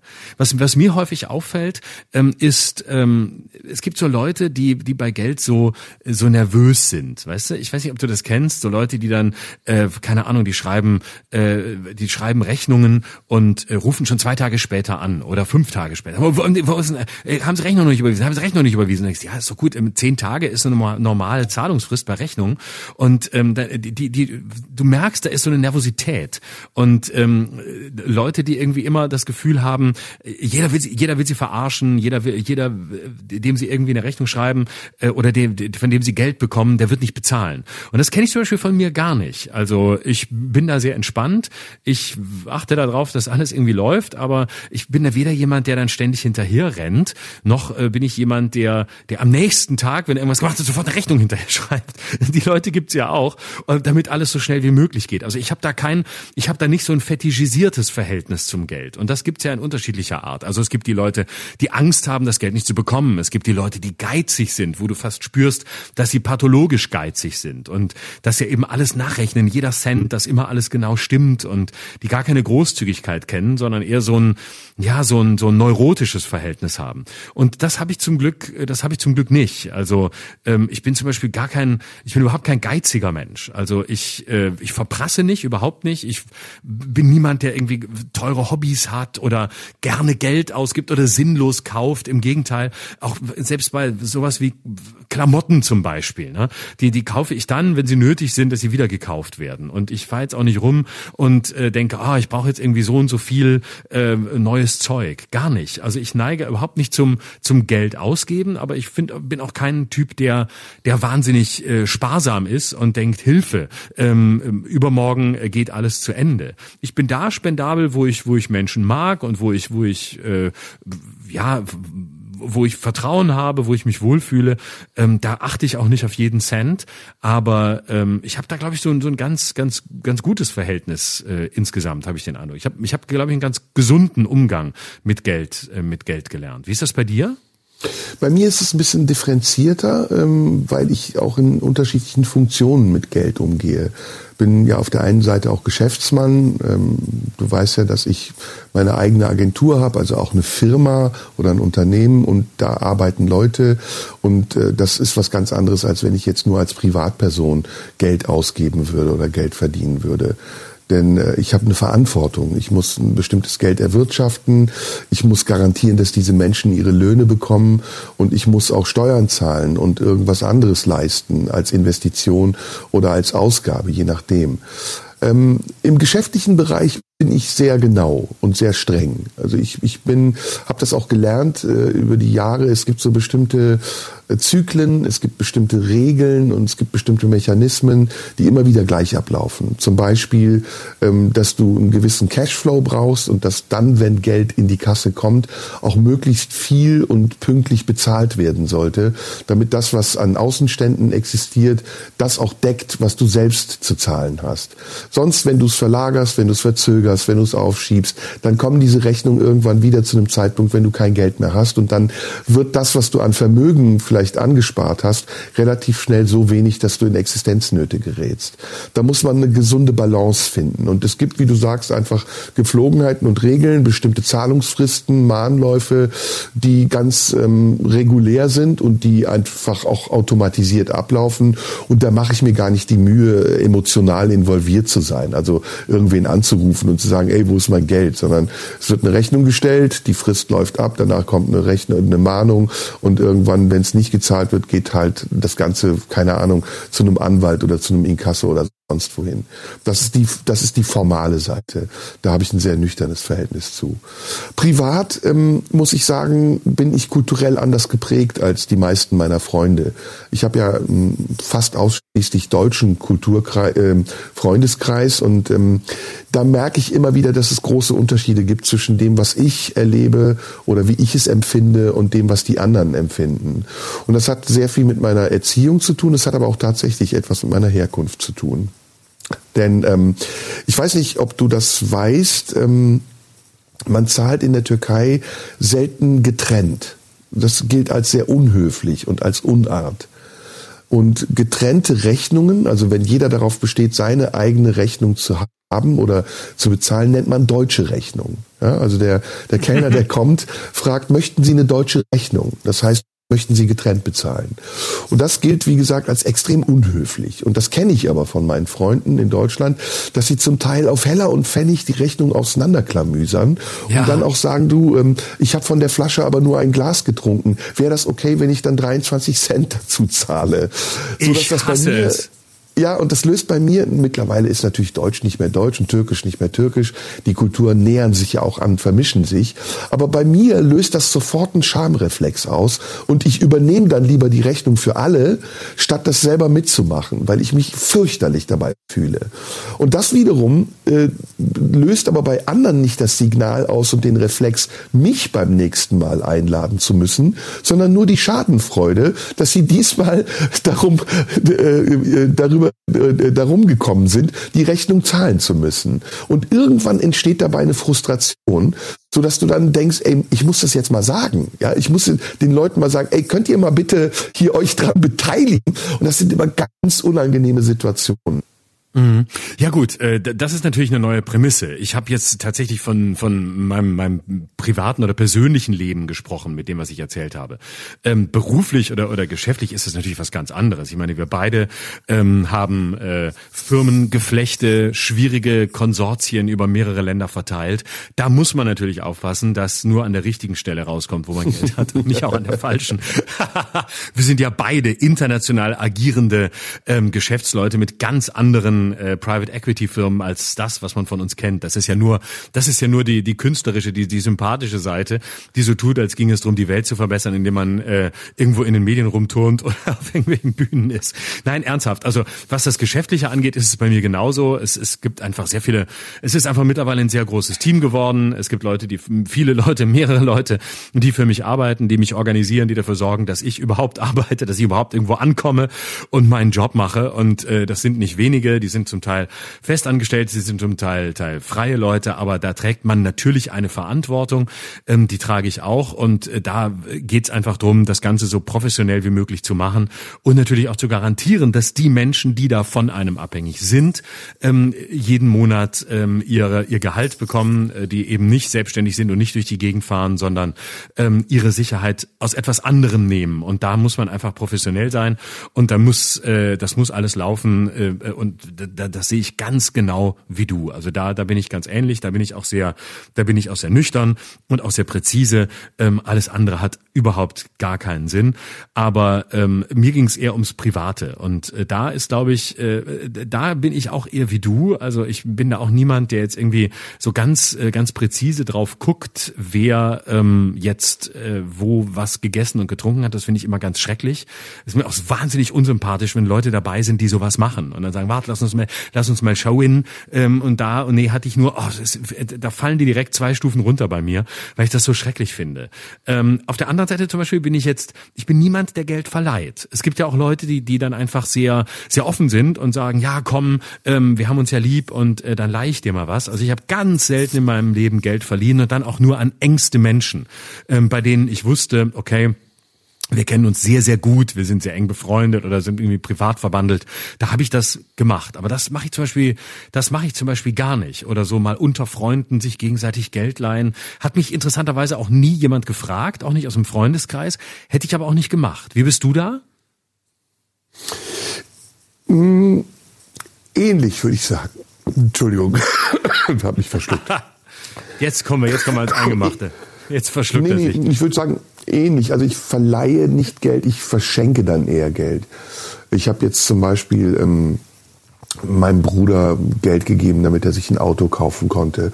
Das verlange ich nicht zurück. Das sehe ich als meinen Teil äh, Bruderpflicht an oder auch bei Freunden oder sonst wem. Wenn ich wirklich weiß, dass derjenige in dem Moment Geld braucht und dass er angewiesen ist, dann gebe ich ihm das eher, als dass ich ihm das leihe, weil ich auch nicht in der Position sein will, das zurückfordern zu müssen. Mhm. Ähm, Anders ist gut, übrigens, das, wenn, das ist, ja, wenn ich da ja. ganz kurz unterbrechen darf, das ist aber eben auch das, was uns unterscheidet. Du hast Geschwister, ich habe keine. Das heißt, äh, das geschwisterliche Geld verleihen oder gar Geld verschenken, äh, das kenne ich nicht, ähm, weil ich äh, dadurch, dass ich, dass ich keine, ähm, dadurch, dass, dadurch, dass ich dieses geschwisterliche Moment schlicht nie erlebt habe. Also es ist anders, wenn man Geschwister hat, weil auch bei uns war das eine Frage der Erziehung. Es selbstverständlich war, dass wir uns als Geschwister gegenseitig unterstützen und helfen. Ähm, ich finde, es ist ähm, immer eine Frage der Abwägung auch. Und da gibt's dieses eine, also das Freundschaftliche, wo man in der Kneipe zusammensitzt und vielleicht auch Lust hat, Menschen einzuladen. Das kann auch manchmal peinlich sein übrigens und man kann damit Menschen auch bloßstellen, wenn man sie einlädt. Da muss man sehr vorsichtig sein. Ähm, und es kann etwas Generöses haben und es kann auch was Angeberisches haben. Ne? Also da muss man wirklich diese Gratwanderung bestehen aus ähm, ich will euch was Gutes tun oder ich will mich was Gutes tun sehen. Das ist so ein feiner Unterschied. Anders ja. ist es, wenn man, also ich, ich hatte ja eine Zeit lang auch wirklich gar kein Geld. Ne? Ich war ja auch wirklich, wie gesagt, chronisch chronisch pleite, habe in, in, in Wohnungen gewohnt, die ich nicht zahlen konnte, habe mir Geld geliehen, was ich nicht zurückgegeben habe. Also hab da, ich habe da heute auch ein massives schlechtes Gewissen noch gegenüber manchen Leuten. Das ist jetzt natürlich schon 40 Jahre her, aber ich bin dann auch tatsächlich zu diesen Leuten hin und habe das dann irgendwann Jahrzehnte später denen gegeben und mich dafür entschuldigt, weil ich ähm, auch das ganz schlimm finde. Ne? Also ich finde auch die Gegenseite, jemandem etwas zu schulden, ist genauso schlimm wie jemandem etwas zu geben und, und damit äh, eine, äh, eine Abhängigkeit auszulösen. Das ist beides nicht schön. Deswegen meine Antwort auf deine Frage ist, Geld verleihen ist eine ganz heikle Geschichte, ganz heikel. Ich würde auch noch über einen, über einen anderen Aspekt äh, reden wollen, der so ein bisschen, ein bisschen kulturgeschichtlicher ist. Ähm, ich habe mal einige schlaue Bücher über dieses, dieses Thema gelesen und das ist total interessant. Entstehung des Geldes, ähm, wie das überhaupt kam, wie es überhaupt zu, zu einer Art Tauschmittel wurde. Und ähm, es gibt einen schönen Satz von einer, von einer äh, Kulturwissenschaftlerin. Ich glaube, er ist von Christina von Braun oder sie hat ihn zitiert auf jeden Fall. Ähm, und zwar hinsichtlich des, des äh, Geschlechterthemas. Und sie schrieb mal, ähm, der Mann hat das Geld, die Frau ist das Geld. Also nicht ist mit zwei S, sondern mit einem. Das heißt, ähm, es ist in der Kulturgeschichte immer wieder nachweisbar, dass äh, Geld eine Männerdomäne ist in der Geschichte. Und das sage ich deskriptiv, nicht bewertend und nicht, ob ich wie, wie ich das finde, sondern als als Darstellung. Das heißt, ähm, häufig äh, in der Kulturgeschichte konnte man immer wieder sehen, der Mann hat das Geld und die Frau ist es. Das heißt, ähm, all das, was wir kennen, ähm, die Frau äh, kleidet sich schön, sieht gut aus oder auch die Ansprüche, die wir an Frauen haben. Sie haben gut auszusehen oder ähm, sie müssen besonders aussehen. Sie müssen mehr aus sich äußerlich machen ähm, während äh, der Mann das in der Tradition weniger musste, was sich zum Glück auch geändert hat. Das hat eine tiefe Ursache darin, ähm, dass das Geld eine, eine Männerdomäne war in der Geschichte und ähm, Frauen die repräsentative Aufgabe hatte, die, die, die, Funktion, die Zusatzfunktion sozusagen. Und es ist bis heute nachvollziehbar, ähm, dass ähm, Frauen oder das Geld, das Frauen beispielsweise in eine Beziehung einbringen, anders ausgegeben wird. Es wird eher gesehen als etwas, was hinzukommt. Da gibt es spannende Studien von einer ähm, Wissenschaftlerin aus New York, Arlie Hochschild heißt sie, da kann man das alles nachlesen, die das genau ähm, recherchiert hat und in Studien nachgewiesen hat, dass zum Beispiel das Geld, was Frauen in eine Partnerschaft mit einem Mann einbringen, häufig äh, benutzt wird als das, ähm, was man zusätzlich ausgibt, was man ähm, für Luxus ausgibt. Während das Entscheidende, das wesentliche Geld, das gebraucht wird und das zum Überleben, zum Essentiellen eingesetzt wird, das Geld ist, äh, dass der, dass der Mann verdient. Und ich glaube, darin liegt auch einer der Ursachen, warum über sehr viele Jahre und ja zum Teil auch immer noch Frauen schlechter bezahlt werden als Männer, ähm, weil das Männliche als das angesehen wurde, ähm, was äh, das Monetäre war, was äh, das, das war, was Geld bedeutete. Hm. Ja, ja, ja, klingt interessant. Habe ich aber irgendwie nicht so viel zu, zu sagen. Musst du auch gar nicht. Wollte ich nur mal nee. so als, als Referenzpunkt mit einbringen. So. Ja. Ähm, aber äh, lass uns vielleicht noch ein bisschen über das Thema ähm, über das Thema Geld reden äh, hinsichtlich des Themas Religion. Ich glaube, dass Geld auch in gewisser Hinsicht ähm, eine eine Ersatzreligion ist.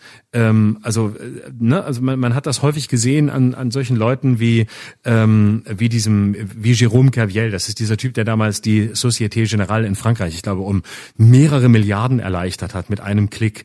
Ähm, das hat sowas, ja, das hat fast ähm, was Mönchisches. Also Leute, auch Trader, die mit Geld zu tun haben, die, die darüber sprechen, sagen ja, es ist im Grunde ähm, fast wie, ja, fast wie ähm, wie ein Benediktinermönch im Kloster, der einfach nur den Zahlen ähm, ergeben ist, der nur den Zahlen äh, folgt und nichts anderes mehr tut. Also es gibt auch diese Interviews mit mit Steuerhinterziehern. Uli Hoeneß zum Beispiel hat ein großes Interview gegeben, ähm, äh, nachdem er da in den in den Knast kam und sagte, in den Hochphasen des Zockens ähm, habe ich nichts anderes mehr getan. Ich habe kaum noch was gegessen, kaum noch was getrunken. Ich saß einfach nur da und habe diesen Zahlen beim Größerwerden zugeguckt und äh, habe dabei äh, Summen gesehen, die ich gar nicht mehr einordnen konnte. Und es ging nur noch darum, was mache ich mit diesen Summen? Also ich habe mich um nichts mehr anderes gekümmert. Alle sinnlichen Bedürfnisse waren fast weg.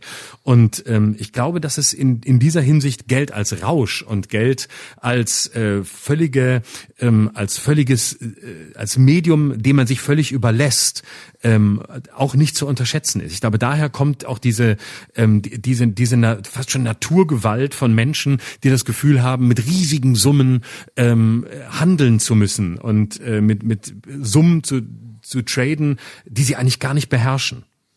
Hm. Mir geht die ganze Zeit durch den Kopf ähm, dieser Spruch, Geld ist unwichtig, wenn man es hat. Ähm, und ich frage halt, was daran, was daran wahr ist und ob ich vielleicht schon so viel Geld habe, dass es mir unwichtig ist. Weil ich merke so, während ja. du das erzählst, ähm, äh, fehlt mir so die Leidenschaft. Also ich, ich würde jetzt äh, so Richard David Brecht mäßig, kann ich gerne einsteigen und irgendwas daher schwafeln über Geld und die Bedeutung, die kulturgeschichtliche.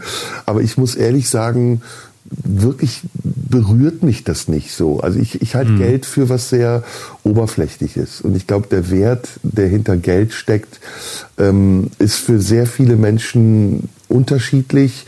Für viele aber auch gibt es da äh, Parallelen. Also Geld als Existenzsicherung, Geld als Zeichen des Erfolgs, Geld als Zeichen auch der, der Macht, die man durch Geld ausüben kann, Geld als Symbol ähm, für, für Sicherheit, für, für eine gewisse Arriviertheit im Leben.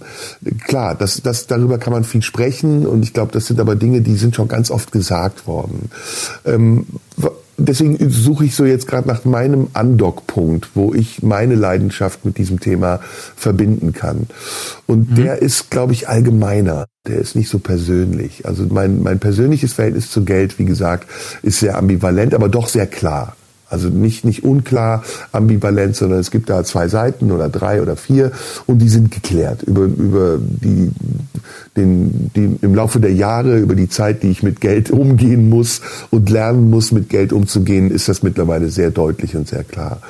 Ich glaube, Geld, wenn wir jetzt so ein bisschen weitergehen, ähm, im, im Allgemeinen. Und das, was Geld ist, ist ja nicht mehr nur das, was auf dem Papier ist, sondern es ist eben das, was du beschrieben hast, das virtuelle Geld, das verschoben wird. Das ist schon ein ganz anderes Thema. Und das geht dann so rein äh, in, in Politik, in Wirtschaft, in wie wird eigentlich auf der Welt Geld umgesetzt und woraus entsteht eigentlich Armut und Reichtum. Und ich habe das vielleicht hier in diesem Podcast ja schon mal gesagt. Äh, etwas, was mich sehr beschäftigt im Moment ist, 43 Prozent des gesamten Vermögens dieser Welt ist in der Hand von nur einem Prozent der Bevölkerung.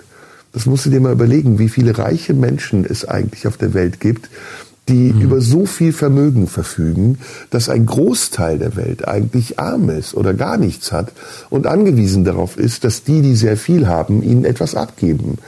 Und das ist, das ist etwas, was, was zum Beispiel bei mir eine größere Leidenschaft weckt, darüber mhm. nachzudenken, bedeutet, mit Geld umzugehen, so wie wir es eben im kleinen Kreis beschrieben haben, also auch das gönnen können, nicht auch im großen Geld gerechter verteilen zu müssen. Also ne, nicht nur das, das physische Geld, sondern das Geld, das wir erwirtschaften, den Reichtum, den wir verwalten. Müssen wir das nicht in irgendeiner Form auch mit sozialer Verantwortung verbinden? Und ich glaube, das ist etwas, was unsere Gesellschaft noch nicht gelernt hat, weil unsere Gesellschaft auch noch nicht gelernt hat, mit Leistung, mit ähm, Belohnung von Leistung, aber auch Bestrafung von nicht erbrachter Leistung umzugehen. Und es immer wieder ein Thema ist, nämlich der Sozialstaat, der Menschen unterstützen soll, aber auch Menschen, die den Sozialstaat ausnutzen, um sich eine, eine Unterstützung zu ergaunern, die sie vielleicht gar nicht verdient haben. Also da wird plötzlich dieses Thema Geld viel vielschichtiger und kriegt eine ganz andere Bedeutung, nämlich eine politische Dimension. Und ja, ähm, ich weiß nicht, wie du darüber denkst, aber ich finde gerade im Augenblick, wo wir einige Konflikte auch auf der Welt erleben, frage ich mich immer wieder, wie sehr wirtschaftliche Interessen hinter diesen Konflikten stehen. Und da gibt es natürlich eindeutige Indikatoren. Wenn wir sehen, wie an der Börse Rheinmetall gerade Profit macht daran, dass Waffen verkauft werden, dann ist das etwas, was einen ganz klaren Zusammenhang hat. Ja, lass uns mal noch einen Moment bei dem, bei dem Thema Armut bleiben oder bei dem Thema bleiben, kein Geld zu haben. Denn Geld ist ja auch ein Anerkennungsinstrument. Ne? Und äh, in der Art und Weise, nicht nur wie man selbst mit Geld umgeht, sondern auch wie ein Staat mit Geld umgeht, kann man ja sehr viel lernen über das Menschenbild, das äh, ein Staat hat. Also wenn ein Staat beispielsweise wie Deutschland es ähm, bei den, bei den äh, Hartz-IV-Reformen getan hat, überhaupt bei diesen ganzen Hartz-Reformen ähm, und sagen wir mal sehr, äh, sehr, sehr streng agiert hat, um es mal wertfrei zu sagen, also sehr schnell ähm, drohte mit ähm, Entzug von Geld, wenn ihr nicht sucht, wenn ihr nicht Arbeit sucht, wenn ihr keine Arbeit findet, wenn ihr dies nicht tut, dann werden wir euch das Geld entziehen.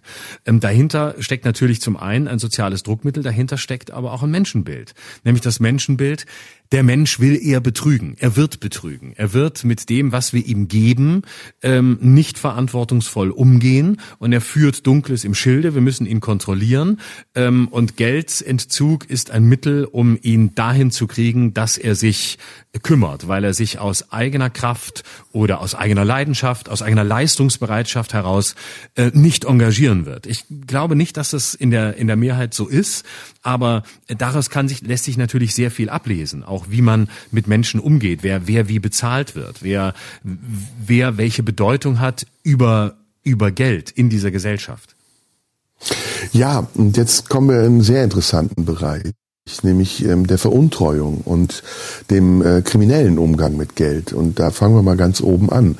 Wir haben gerade einen Bundeskanzler, der sich nicht mehr erinnern kann. Und äh, es geht um einen Skandal, in dem es um Milliarden geht, die veruntreut wurden, um den Cum-Ex-Skandal nämlich. Und immer noch ist dieser Kanzler äh, in Amt und Würden, obwohl er sich weigert, darüber Auskunft zu geben oder so tut, als würde er sich nicht mehr daran erinnern. Ich meine, es geht hier um horrende Summen und man sieht eben daran, wie relativ auch der Umgang mit Geld sein kann und wie Macht in den Umgang mit Geld hineinspielt und wie die Frage danach, ob Geld gerecht verwendet wird, plötzlich ganz irrelevant werden kann.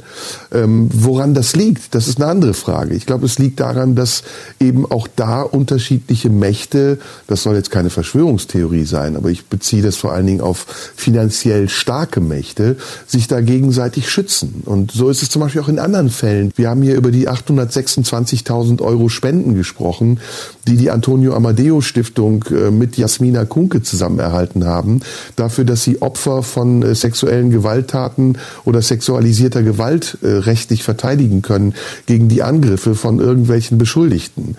Und auch da wird nicht mehr drüber gesprochen. Das ist äh, thematisiert worden auf diversen Kanälen, aber gemessen an der Summe und dem Skandal, der damit verbunden ist, dass dieses Geld jetzt irgendwo lagert und nicht für den Zweck eingesetzt wird, für den es eigentlich eingesetzt werden sollte, ist die Reaktion darauf verhältnismäßig gering. Äh, ja. Nur mal im Vergleich, ne, wenn wir unser Auto falsch parken, und ein Knöllchen kriegen, dann ist innerhalb von drei Wochen eine Mahnung da und wenn du die nicht bezahlst, kriegst du irgendwann noch eine Mahnung und wenn du die nicht bezahlst, dann landest du vielleicht irgendwann im Zweifelsfall sogar im Gefängnis. Also da ist das Maß der Strafe und der Aufmerksamkeit, die man aufwendet, um den wertvollen Umgang mit Geld und den angemessenen verantwortungsvollen Umgang mit Geld ähm, äh, im Gleichgewicht zu halten, sehr unterschiedlich. Und das finde ich zum Beispiel ja. ist eine Frage. Warum ist das so? Das ist ganz interessant. Ich finde auch, dass dieser ganze Cum-Ex-Skandal äh, und die riesigen Summen, um die es dabei ging, kaum beleuchtet wurde und auch ja. kaum äh, Erregungsbereitschaft hervorgerufen haben. Und das wäre ein Thema gewesen, worüber man sich massiv hätte erregen können. Es ging letztlich, um es mal so ganz platt und ein bisschen populistisch zu sagen, es ging um unser aller Geld. Es, ja. es wurden Milliarden einfach versenkt, indem Leute sich Steuermodelle ausgedacht haben, die ihnen unfassbar viel Geld bringen und die andere ähm, erleichtert haben. Ein, ein System, das bis heute nicht wirklich verstanden ist und das, glaube ich, nicht mal die wirklich verstanden haben, die es erfunden haben. Und ähm, das sich jederzeit auch wiederholen kann. Das sagen ja auch alle. Es wird immer wieder jemanden geben, der auf so eine Idee kommt und es wird immer wieder Politiker geben, die nicht darauf achten, das zu verhindern. Und äh, das ist ja letztlich auch der Grund, warum Cum-Ex überhaupt so groß werden konnte, weil sich keiner wirklich drum gekümmert hat, sondern ähm, weil die, weil die Bankenaufsicht selber damals 2006 die Nivellierung des Gesetzes geschrieben hat und rein diktiert hat und die Bundesregierung das einfach abgenommen hat, statt sich äh, drum zu kümmern, was da eigentlich läuft. Und das heißt, die haben das einfach, die haben das sehenden Auges weiter möglich gemacht, obwohl damals deutlich wurde, dass da etwas passiert, was richtig schiefgehen kann. Und ähm, das ist bis heute nicht wirklich aufgearbeitet und ich glaube, es liegt daran, dass äh, dieses Thema so theoretisch ist. Das wäre meine Erklärung. Es geht zwar um hm. riesige Summen, und es geht aber, aber es hat keinerlei, Zahlen sind kalt. Zahlen äh, lösen keine Emotionen aus, Zahlen lösen keine Bestürzung aus. Ähm, es ist ja Geld, wo man sagt, ja, okay, es ist Steuerzahlergeld, aber solange das nicht spürbar ist für den Einzelnen, ähm, hat es keine Auswirkung. Die, die Straßenbahn fährt trotzdem. Es ist trotzdem mehr oder weniger sauber vor der Tür, obwohl dieses Geld weg ist. Aber es fehlt das Gefühl dafür. Es ist kein Geld, was uns so genommen wurde, dass es uns emotional berührt, indem man sagt, okay, da ist mir Geld geklaut worden, mir ist die Geld Geldbörse geklaut worden oder was auch immer oder jemand ähm, hat meine Bankkarte genommen und hat das Konto leer geräumt. Das ist natürlich etwas, was weh tut. Aber das ist, das sind Summen und Spiele, die da gemacht wurden. Und letztlich sind es Spiele, ähm, die bei bestimmten Leuten einen Rausch erzeugt haben, aber die nicht dafür gesorgt haben, äh, dass es, äh, dass es ins Gefühl reingeht. Und ich glaube, damit hat es viel zu tun. Oder hast du eine andere Erklärung? Ich glaube, es hat was damit zu tun. Auf jeden Fall. Ich glaube, dass die Dimension einfach verloren gegangen ist und dass je größer der der Wert wird und je entfernter dieser Wert von einem selbst ist, desto geringer ist vielleicht auch das Bewusstsein dafür, welch ungeheurer Skandal da eigentlich sich gerade abspielt. Äh, ich meine, wir müssen das noch mal, wir müssen das noch mal zusammenfassen. Der ehemals oberste Chef einer Behörde, nämlich des Finanzministeriums, kann sich nicht mehr daran erinnern, wo wir reden nicht über Millionen, wir reden nicht über, über Peanuts, sondern wo Milliarden, ja, Milliarden geblieben sind. Er sagt einfach vor Untersuchungsausschüssen, ich kann mich nicht mehr erinnern. Wenn seine Behörde, ja, das Finanzministerium und die Finanzbeamten in den Finanzämtern bei mir eine Steuerprüfung machen und ich würde auf die Fragen, die die mir stellen, sagen, ich kann mich nicht mehr erinnern, dann würde schlicht und einfach Folgendes passieren. Die würden sagen, wenn Sie sich nicht erinnern, dann schätzen wir Sie ein. Und wenn Sie das, was wir von Ihnen aufgrund der Einschätzung verlangen, nicht zahlen, dann gehen Sie dafür in Bau. Das heißt, eigentlich müsste Olaf Scholz für das, was er da gerade macht, sich vor einem Gericht verantworten. Und wenn er die Aussagen nicht bringt, die er bringen muss und sie verweigert, müsste er im Zweifelsfalle dafür in den, in den Bau gehen, ins Gefängnis. So wie das auch mit, äh, mit ähm, Uli Hoeneß passiert ist und so wie das mit jedem passiert, der in irgendeiner Form verschleiert, woher er Geld bekommt, wie er es ausgibt und wie er es belegt, dass er es ausgegeben hat. Und das Gleiche gilt für den zweiten exemplarischen Fall, über den ich hier gesprochen habe. Eine Aktivistin wie Jasmina Kuke, die sonst auf der Seite der Gerechtigkeit steht, die hochmoralisch agiert, die in jedem ihrer Posts auf Instagram andere anklagt und verdächtigt, ja, die hat einfach mal 826.000 Euro gesammelt mit ihrem Namen und dem Namen vieler anderer Kolleginnen und Kollegen und einer Stiftung, über die heute keine Auskunft gegeben wird. Und das ist ein riesiger Skandal und es ist, es ist für mich unverständlich, dass weder die Behörden, ich hoffe es sehr, noch sonst wer da weiter recherchiert und vor allen Dingen auch die Presse das weiter zum Thema macht, so wie sie gerne auch mal andere Themen aufbauscht, die sie dann schnell wieder vergisst, wenn sie merkt, dass sie nicht ziehen und nicht ausreichen, um eine Kampagne damit zu steuern. Aber wie gesagt, ich glaube, es ist deswegen so, weil dort ähm, ganz bestimmte Leute Hand in Hand arbeiten. Ich glaube, im Falle von Olaf Scholz ist klar, dass wenn das Ding auffliegt, eine ganze Kaste von Leuten bloßgestellt wird und, und äh, ähm, äh, da vor, vor Gericht stehen müsste, um sich zu verantworten. Und deswegen halten die still und schützen sich gegenseitig. Und im zweiten Fall, den ich ja auch nur exemplarisch dazu sage, weil ich glaube eben, dass es nicht nur die Politik ist, sondern auch scheinbar ganz normale Menschen, die dazu neigen, mit Geld verantwortungslos umzugehen, ist es genauso. Ich glaube, die stecken da unter einer Decke. Die Antonio Amadeo Stiftung, die ja auch Verbindung zur Bundesregierung hat, hat, so wie Jasmina Kunke auch die als Token benutzt wird von der Antonio Amadeo Stiftung dafür, dass sie so tun, als würden sie gegen Rassismus kämpfen, aber im Grunde genommen ganz primitive monetäre Interessen vertreten. Und das ist, wenn wir über Geld reden, das Ungleichgewicht im Umgang mit Geld. Und das ist eben das, was nicht Geld als Belohnungsmechanismus darstellt, sondern Geld auch als Bereicherungstool. Geld als ähm, Anlass zur Korruption, zum Verbrechen, zur Kriminalität. Und das ist, finde ich, ein ganz spannendes Thema. Da merkst du ja auch, dass ich plötzlich viel leidenschaftlicher bin. Absolut. Und äh, also was Cum-Ex angeht, bin ich absolut sicher, das ist, äh, da, es gibt da sicher mehr Informationen ähm, und es gibt da mit Sicherheit Leute, die auch äh, Olaf Scholz stärker belasten könnten, aber es nicht tun. Und äh, die wird es wahrscheinlich auch in einer der drei an der Bundesregierung beteiligten Parteien geben. Aber mutmaßlich wird geschwiegen, weil man weiß, wenn wir jetzt äh, den Olaf über die Klinge springen lassen, dann war es das mit der aktuellen Koalition und äh, dann gibt's Neuwahlen möglicherweise und äh, das will natürlich auch keiner. Und deswegen, glaube ich, wird da sehr viel verschwiegen, was sonst längst an die Oberfläche gekommen wäre. Und er kommt mit so einer Helmut Kohl-Taktik da durch. Aber ähm, ja. ja, es ist, äh, und es ist, äh, Cum-Ex ist natürlich auch so ein Riesenthema, äh, bei, bei dem man einfach sagen muss, es ist ein einmaliger, es ist auch für die Justiz eine einmalige Sache.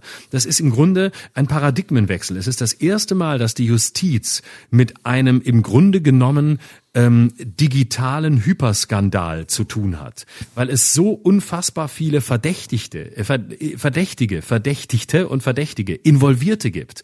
Ich, ich weiß nicht, es gibt eine Zahl an Verdächtigen, die in die Tausenden geht. Das heißt, das könnte der erste, das könnte eigentlich der, einer der ersten Prozesse in der Geschichte sein, der einfach nie zu Ende aufgeklärt wird, einfach weil es die Gerichte nicht schaffen, weil ein nationalstaatliches Gericht nicht vorbereitet ist auf eine solche Dimension. Äh, die können das gar nicht abarbeiten im, im Lauf der Jahre, bis es irgendwann zu einer, einer Verjährung kommt. Also alles, was wir jetzt in diesem Skandal erleben, all die, die jetzt vor Gericht standen und stehen, das sind ja nur die ganz großen Fische, hier wie jetzt äh, Herr Olearius aktuell von der, von der Warburg Bank oder andere, das sind ja nur die, die die Speerspitze des Ganzen ausmachen. Aber all die Kunden, die diese Leute hatten, ähm, Berger und, und seine Leute, die ganzen Kunden, die da, da involviert waren, ähm, die äh, Geschäfte gemacht haben, auch kleinere, die trotzdem justiziabel sind, bis die irgendwann mal ähm, wirklich abgeurteilt sind, das kann ewig dauern. Das kann länger dauern, als wir beide zusammen leben würden. Und das ist ein Paradigmenwechsel. Und ich glaube, bei Geld zeigt sich einfach ganz grundsätzlich, wie man so sagt, der Charakter. Und ich glaube nicht, dass es der Kapitalismus ist, der schuld ist daran, dass Menschen ähm, krumme Dinger drehen oder Möglichkeiten ausnutzen. Das ist eine Sache des Charakters, äh, vielleicht der Erziehung, vielleicht auch der Biologie, da kann man sicher lange nachdenken drüber, aber es ist im Menschen angelegt, ob er sich korrupt verhält, ob er sich unehrlich verhält, ob er ähm, Geld haben will, das ihm nicht zusteht, oder ob er an, einem gewissen Punkt eine, eine Grenze zieht und sagt, nee, ähm, weiter, weiter gehe ich nicht, das war's, äh, das ist illegal oder das ist nicht seriös. Mhm. Ja, man muss dazu sagen, ähm, wo wir bei Regierungsschelte gerade sind, äh, wir haben im Moment tatsächlich eine der inkompetentesten und korruptesten Regierungen, die wir je hatten. Dagegen ist ähm, Helmut Kohl gar nichts. Äh, ich meine, auch Karl Lauterbach, ich erinnere mal an den Lipobay-Skandal, ähm, steckt da knietief in der Scheiße. Und äh, woran das liegt, dass die sich jetzt alle decken oder dass sie auch mit Hilfe der, der Medien und der Presse durchkommen mit all den Skandalen, die sie haben, das ist unerklärlich. Also wir könnten jetzt auch über Nancy Faeser reden. Wir können über viele andere Dinge sprechen, die, die nicht nur was mit Geld zu tun haben, sondern auch mit der Art und Weise, wie hier Politik gemacht wird. Ähm, letztendlich steckt aber hinter allem auch das Geld. Und letztendlich ist das Interesse dieser, dieser Menschen, die daran beteiligt sind, aber auch der Unternehmen, die im Hintergrund diese Beteiligung initiieren und steuern, äh, das Gleiche. Es, es geht um Profit. Es geht darum, in irgendeiner Form Geld aus einer Sache zu machen, Profit daraus zu schlagen, um sich selbst in eine günstige Position zu bringen. Und da müssen wir, glaube ich, als Gesellschaft mal grundsätzlich drüber nachdenken, warum wir überhaupt Steuern verlangen und wofür Steuern eingesetzt werden. Ob es sowas wie eine Steuergerechtigkeit gibt oder ob wir nochmal überprüfen müssen, was Steuergerechtigkeit eigentlich bedeuten müsste.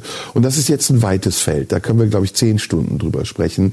Angefangen von den verschwendeten Steuergeldern am Berliner Flughafen bis hin zu den Steuergeldern, die eigentlich genommen werden müssten von denen, die ihre Gewinne verschachern und über Umwege dann ins Ausland bringen. Und das sind sind nicht nur die von Klattens und die, die in Deutschland leben, sondern das sind auch große Unternehmen wie zum Beispiel Apple oder Starbucks oder Adidas, die einfach ihre Firmensitze ins Ausland verlegen und dann Minimalsteuersätze zahlen dafür, dass sie hier in Deutschland weiter horrende Umsätze machen können. Und da war zum Beispiel auch Corona eine Zäsur, ein Einschnitt, wo auch der Staat, der ja unter Anleitung von Finanzminister damals Olaf Scholz aus der Bazooka schießen wollte, um Menschen, die Opfer dieser Corona-Krise Krise waren, äh, redlich und angemessen zu unterstützen, aber in Wirklichkeit auch da wieder gemeinsame Sache gemacht hat mit den Großverdienern dieser Krise. Das war wiederum die gleichen, die ich eben genannt habe. Starbucks unter anderem, die Überbrückungshilfen bekommen haben, die keine Ahnung wie viel Prozent ihrer Vorjahreseinnahmen, die anhand ihrer äh, Vorjahreseinnahmen errechnet wurden und trotzdem aber weiter Handel betrieben haben und dafür so wenig Steuern gezahlt haben wie kein anderer, der in Deutschland Geld umsetzt. Also da könnten wir jetzt wirklich viele Fässer aufmachen. Am Ende bleibt die Frage danach, warum ist Geld in so unterschiedlichen Ebenen so unterschiedlich viel wert? Ja, und äh, da stellt sich natürlich auch die Frage, warum kriegt es die EU nicht geregelt, ähm, dass äh, Firmen wie Amazon und Apple ordentlich Steuern zahlen, sondern stattdessen irgendwo in Luxemburg sitzen oder sonst wo und äh, Geschäfte in ganz Europa machen und nicht, dass das iPhone, das in Deutschland gekauft wird, in Deutschland versteuert wird, sondern irgendwo. Und die EU schafft es einfach nicht, das einmal so hinzukriegen, ähm, dass es, dass das Geld dort auch versteuert wird, wo es verdient wird. Und auch da hat man das Gefühl, es reichen die Ruder der Politik nicht ins Wasser an dieser Stelle, obwohl es hier wirklich einfach wäre. Man müsste sich nur EU-weit mal einigen, aber wo einigt sich die EU schon? Sie kriegt es bei der Migration nicht hin, warum sollte sie es da hinkriegen, wo sie richtig Geld verdienen könnte? Zu Recht. Ja, damit sind wir durch, oder? Jetzt haben wir genug ja. über Geld gesprochen, gibt, gibt genug Skandale. Jetzt verdienen wir wieder welches. Jetzt verdienen wir wieder welches. Wir haben schon gesagt, der 4. Dezember ist leider oder Gott sei Dank ausverkauft. Wir sprechen uns nächste Woche wieder hier und dann haben wir ein gemeinsames Sushi-Essen und ja, dann schauen wir mal, wie es weitergeht. Genau. War auf jeden Fall eine gute Idee, uns auch trotzdem noch zu verbinden. Wir, sollen wir sagen, heute ist Sonntag. Also wir mussten ja. heute aufzeichnen, weil ich morgen äh, ja noch in Graz bin und das nicht schaffe. Ich hoffe, wir, wir waren nicht zu tagesaktuell, weil in den letzten Wochen ist ja immer so. Wobei vieles haben wir vorausgesehen und vieles, was wir in diesem Podcast vorweggenommen haben, ist dann später auch von anderen so wiederholt worden. Aber manchmal, ne, dann ist ein Tag wie eine Ewigkeit und am nächsten Tag mhm. denkst du, fuck, Alter, hätten wir ein bisschen gewartet, hätten wir noch mehr dazu sagen können. Ja, und du denkst, scheiße, jetzt ist alles anders und äh, naja, aber haben wir heute, heute haben wir ein überzeitliches Thema genommen. Ich glaube, da ist die Gefahr nicht so groß. Wunderbar. Ich wünsche dir noch einen schönen Tag in Mainz. Danke. Und sende dir Grüße aus deiner Lieblingsstadt Wien. Ich werde einen Schnitzel für Jawohl. essen heute. Mach das. Guten Appetit. Hau rein. Viel Spaß in Graz und bis nächste Woche. Genau, bis nächste Woche. Macht's gut, mach's gut. Tschüss. Das war Schröder und Sumunju. Der Radio 1 Podcast. Nachschub gibt's in einer Woche.